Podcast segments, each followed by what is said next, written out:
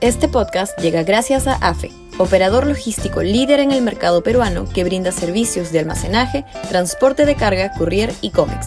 Los puedes ubicar en www.afe.pe.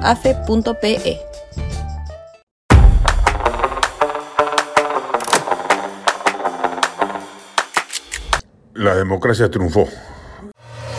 Sudaca, Perú. Buen periodismo.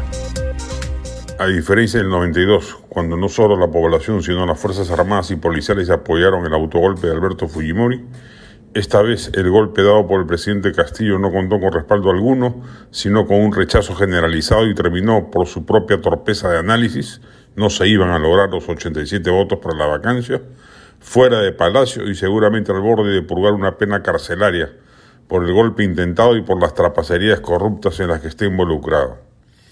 Esta vez la democracia funcionó.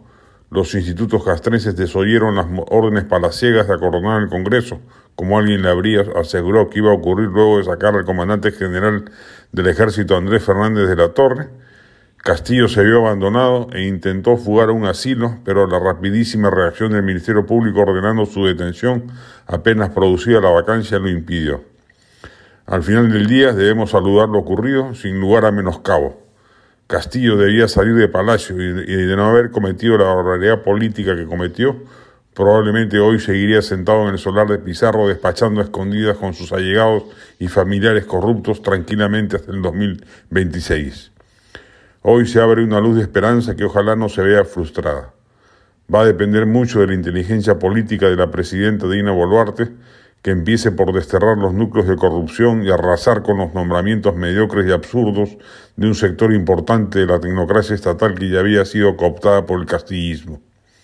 Y dependerá mucho también de la clase política, que deberá entender que lo que corresponde en estas horas es un gobierno de consensos, donde mucho de lo que cada sector quisiera ver plasmado en el Ejecutivo no se podrá llevar a cabo justamente para lograr los consensos mínimos para salir de esta crisis, desatada por un sujeto improvisado y corrupto que infelizmente llegó a estar en Palacio de Gobierno más de un año.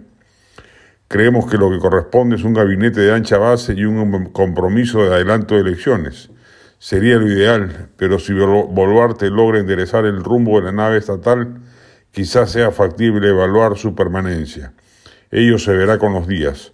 Por ahora hay que celebrar el triunfo de la democracia y la derrota de la mediocre corrupción que se había arraigado con uñas y dientes en las entrañas del poder. Este podcast llegó gracias a AFE, operador logístico líder en el mercado peruano que brinda servicios de almacenaje, transporte de carga, courier y cómics. Los puedes ubicar en www.afe.pe.